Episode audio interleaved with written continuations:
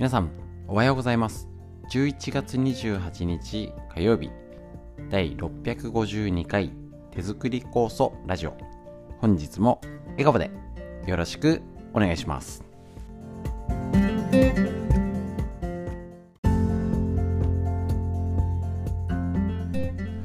こちら手作り酵素ラジオは埼玉県本庄市にあります芦沢治療院よりお届けしております。私の母親が手作り酵素を始めてそろそろ40年経ちまして北海道帯広市にあります。十勝金星社川村文夫先生に長年ご指導をいただいておりまして家族で酵素を飲み治療院ということで酵素の勉強会仕込み会ただいまもう最後の時期です。やっております。でえっとこちらなんですけれどもコロナ禍で始めたラジオということで家事,、ね、家事しながら作業しながら移動中に聞きやすいと大変好評いただいておりまして、えーと、続けて、えーと、650回を超えてということでありがとうございます。えーと、なかなかね、あのー、続けてっていうのも大変なんですけど日常にこの朝7時のラジオっていうのもとってもいいもんですね。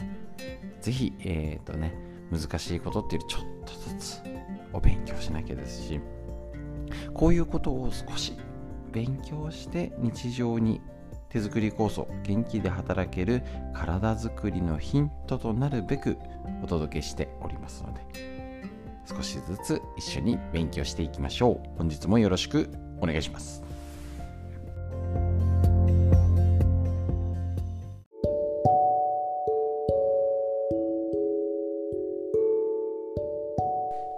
はい、それでは最初でオフフリーのお話からお届けいたします。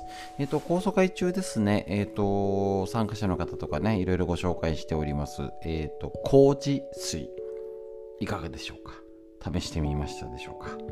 えっ、とですね、こちらね、あのサンプルの麹もお渡ししてね、えっ、と、やってる感じなんですけれども、とにかくこの麹水、なんかみんな意外と好評でありがとうございます。やっぱりねそうなんです。この今特に例えば発酵初心者の方とか、えー、共働きいろいろ忙しいよとか実際病気を抱えてる方介護中の方お子さんがちっちゃいね子育て中のねあのー、方とかねいらっしゃるとねやっぱねなかなか時間が取れないのもあります。やっぱり手間暇かけて昔のねあの発酵食品大事です。一番です。絶対いいんです。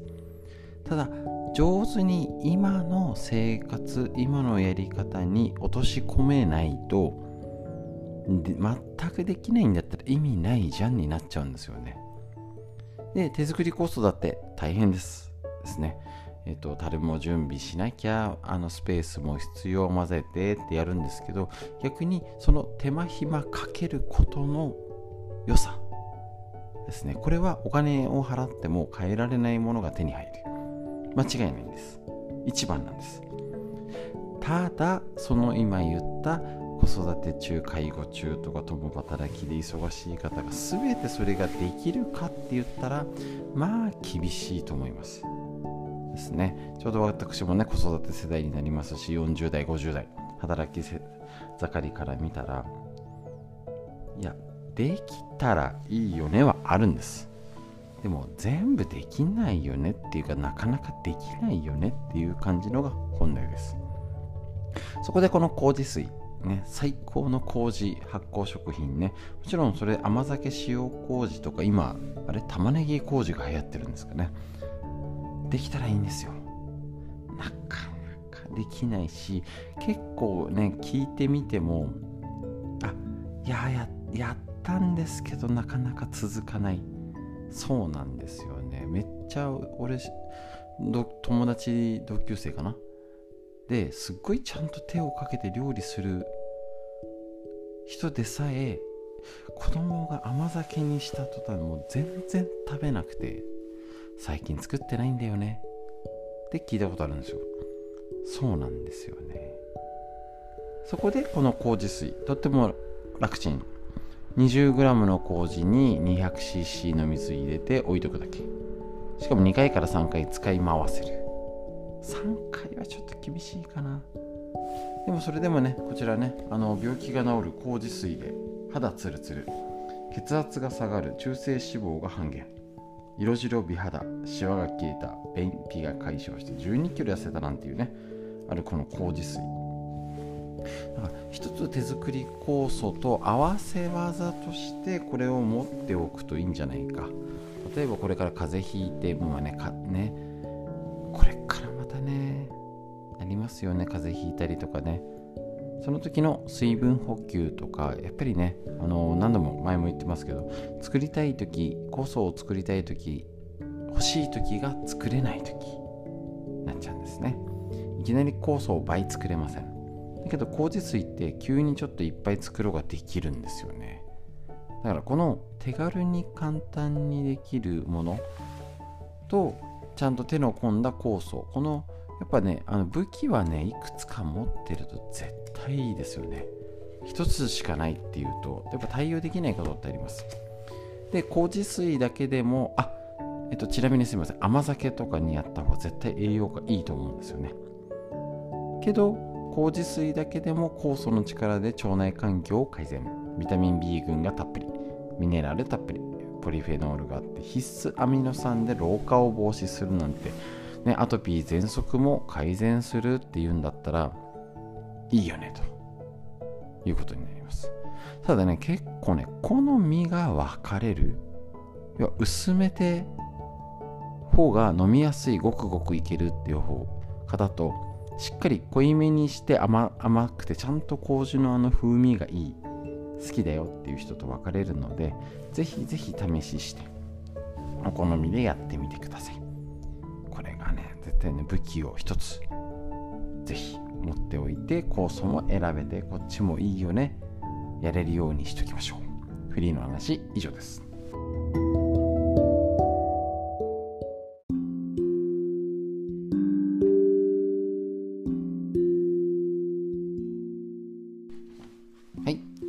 シリーズ面白いほどわかる老化の新常識ですね。細胞の寿命を伸ばすコツ、老けない人はここが違うということで、えっ、ー、と、根頃秀幸先生のこちらの宝島社ムックよりお届けしてやっていきましょう。さあ、そろそろ本題に入っていきます。皆さん、本は手元に届きましたでしょうか？早い方はすぐ届くんですけどね、ちょっとずつ進めていくので、もしこれね、あの薄くて大判で見やすい。値段もね、えーと、定価1089円ぐらいならお手頃かと思います。ね、4、5000しちゃうとあれですけどね。これしかもカラーで見やすい。ぜひおすすめですよ。一緒に勉強していきましょう。はい。パート1、最新研究で解明の老化予防のメカニズムを一つ一つ紹介。今日のページです。命の回数券が切れると老化は加速する。細胞の寿命の鍵、テロメアを守れ。テロメアって何？って思った方もいるかもしれません。ちょっとね、あの、こういう系には正直出てきたことあるんですけど、ま、横文字ね、苦手ですから。行きましょう。確認していきましょう。でもね、覚えて、この機会に覚えてください。テロメアは染色体の守護者。細胞老化を起こした細胞は体内に続け病を引き起こす原因ということなんですね。人間の体はおよそ60兆個の細胞からできています。そして細胞の多くは分裂して傷ついたり劣化したり古い細胞と新しい細胞を入れ替えています。しかし細胞分裂の回数には限界があり分裂し尽くした細胞は二度と分裂増殖できなくなると。これを細胞の老化と呼んでるんですね。この細胞分裂要は限界があるよっていうのに関わっていくのがこのテロメアっていうやつ。よくわかんなくてもいいです。あの言葉だけふーんって覚えておきましょう。ですね。テロメアは染色体の末端を保護する役割を担っており、細胞分裂のたびに短くなると。つまり、テロメアがある程度まで短くなると、細胞分裂をやめて、その細胞からは新しい細胞は生まれなくなり、そうした細胞の比率が増えると体はどんどん老化していくっていうことで命の回数券と呼ばれてるとこれは昔なかったことですね。つまりなんかイメージだと細胞分裂ってどんどんした方がいいんじゃないかみたいな。なんかよくバージョンアップみたいな感じがねする気がするんですけれども分裂するほど悪くなる。そして限界がある。つまりこのえっ、と今日のポイント。細胞分裂。これがねえっ、と老化細胞やりすぎてもうこれ以上できなくなったら万病の元になる。そして細胞分裂が必要となる。怪我病気強いストレスを防ぐこと。これがテロメアを無駄にしないようにするのが一番だよっていうことが今日一つ老化の鍵ということになるんですね。これはねなかなかね説明できる人はいないと思います。中で聞いたらってのはあるんですけどね。そうするとこの無駄に細胞分裂をさせないようにすることが老化させないっていうこと。具体的にはっきりわかるしやれることが見えてきます。こういうお勉強をしていきましょう。ちょっと面白そうでしょ？老化の話以上です。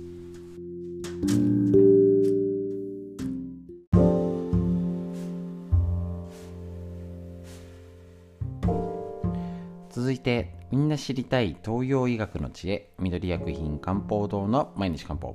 体と心をいたわる365のコツ桜井大輔先生の夏目社よりお届けしてこちらのページ読んでいきましょう。1日1ページ。東洋医学の知恵をね日めくりカレンダーのごとく学ぶとっても勉強になります。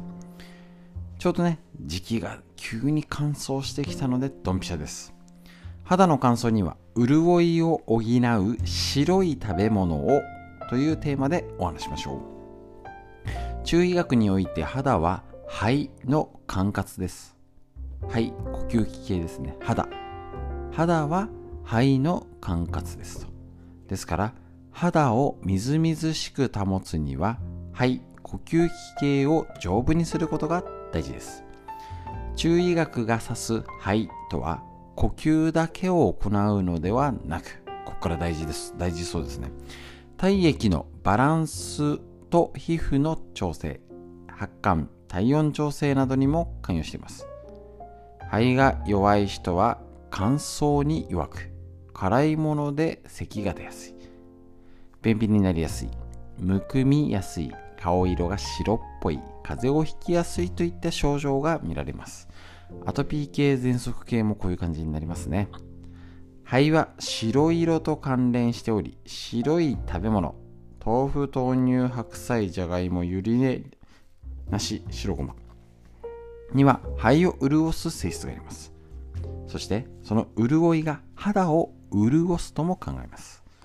また神聖な空気をたっぷり吸うことも大事です。空気がきれいな朝に少し早めに起きて散歩する深呼吸をするのはとってもいいことですただし秋冬の乾燥した空気は潤いを好む肺には負担に負担になるのでマスクなどを活用しましょうということですね。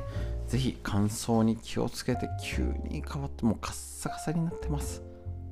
対応ね、しきれないので、ぜひきちんとケアやっていきましょう。という学の知恵、以上です。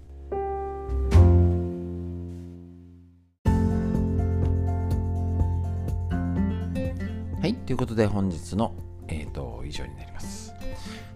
ほんと寒くなってきてね、朝が冷えるようになって乾燥してきました。